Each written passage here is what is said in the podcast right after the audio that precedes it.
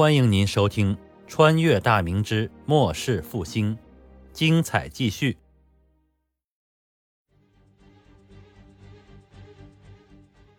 明军搜检土著的行动共持续了三日的时间，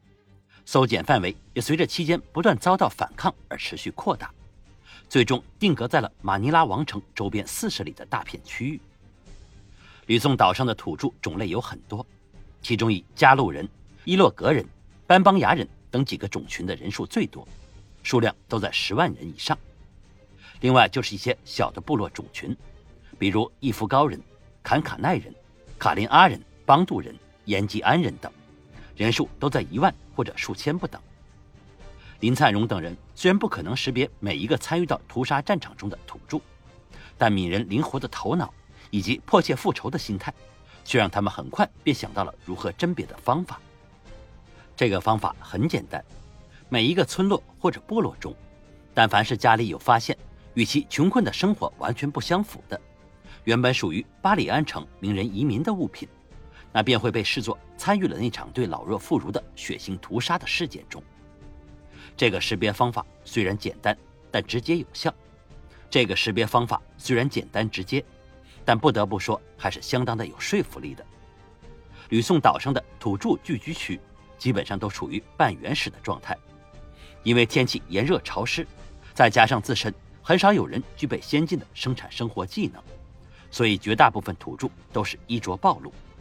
尤其是土著男子，一年四季都是袒胸露臂，浑身上下也就是要害部位被一块破布包裹着，裸露着黢黑的皮肤，身材又是十分瘦小，与猴子极其相似，并且其残忍的野性也表明。这些土著尚未完成最后的进化。所谓的“仇人相见，分外眼红”，这句话用在林灿荣等人身上再合适不过。在荷枪实弹的明军士卒的压阵下，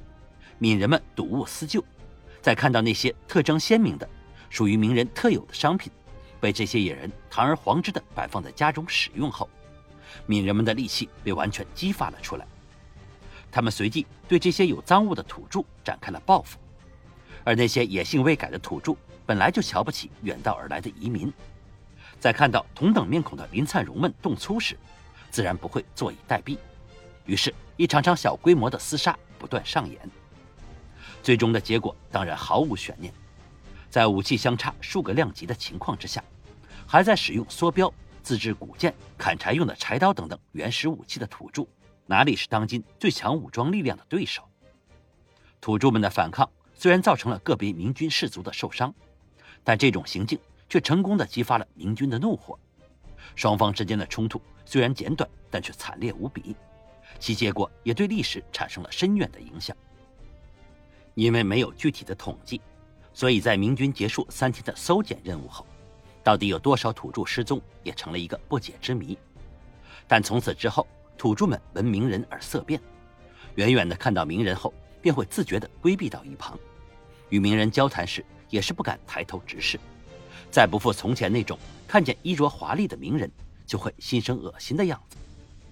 这就是所谓的畏威而不怀德吧。对于许多落后的种群来说，他们心中的道理是以刀枪的锋利程度来决定。明军通过数日的搜检，最后成功的邀请到了一千多名土著青壮，他们自觉自愿的来帮助明军，将炮台上的三门二十四磅的巨炮。运到了马尼拉王城的南门。虽然有明军辎重营的老手指挥，但装卸运输的过程中，还是有二十余名土著受伤致残。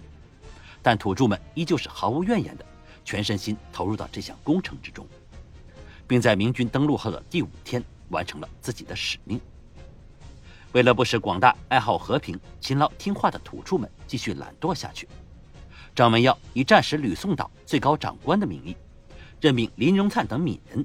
临时负责恢复巴里安城及周边地区生产生活秩序，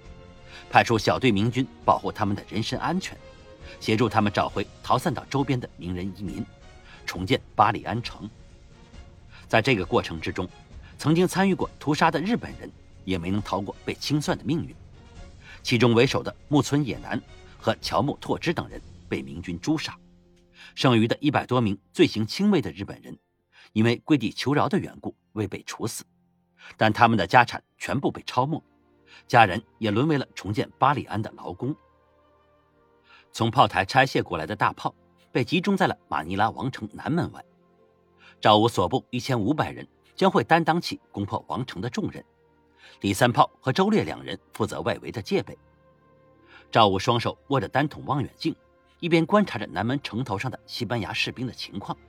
一边高声一喝：“试炮！”话音刚落，早就装填好的三名主炮手几乎同时将引信点燃。随着嗤嗤的轻微响动声中，三枚引信扭动着如蛇一般的身躯，冒着青烟，迅速地钻进了巨炮的尾部。巨大而沉重的炮身在沉默少许之后，发出了雷霆般的怒吼。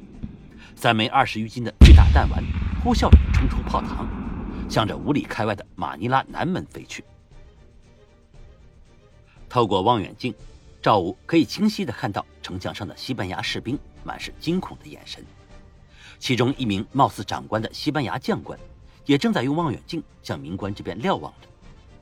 三枚弹丸划破天空后，眨眼间便已飞到南门处。随着大股的尘土腾起，一枚弹丸命中南门上端有着精美浮雕的门楼，另外两枚则是砸在了靠近门楼的城墙后，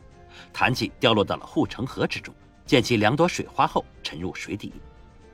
在经过紧张的复位、装填、测距之后，间隔数百息，经过葡萄牙教官精心调教的主炮手们再次发炮。这次发炮的命中率有了巨大的提升，三枚弹丸有两枚直接命中了铁力木打造的城门。尽管铁力木的木质坚硬如铁，但终究抵不过带着巨大动能的真铁。两枚弹丸直接击破城门。在动能迅速衰减后，掉落在地上。城头上的罗德里格斯·席尔瓦脸色铁青地观察着数里外明军严整的阵容。在明军大炮打响的那一刻起，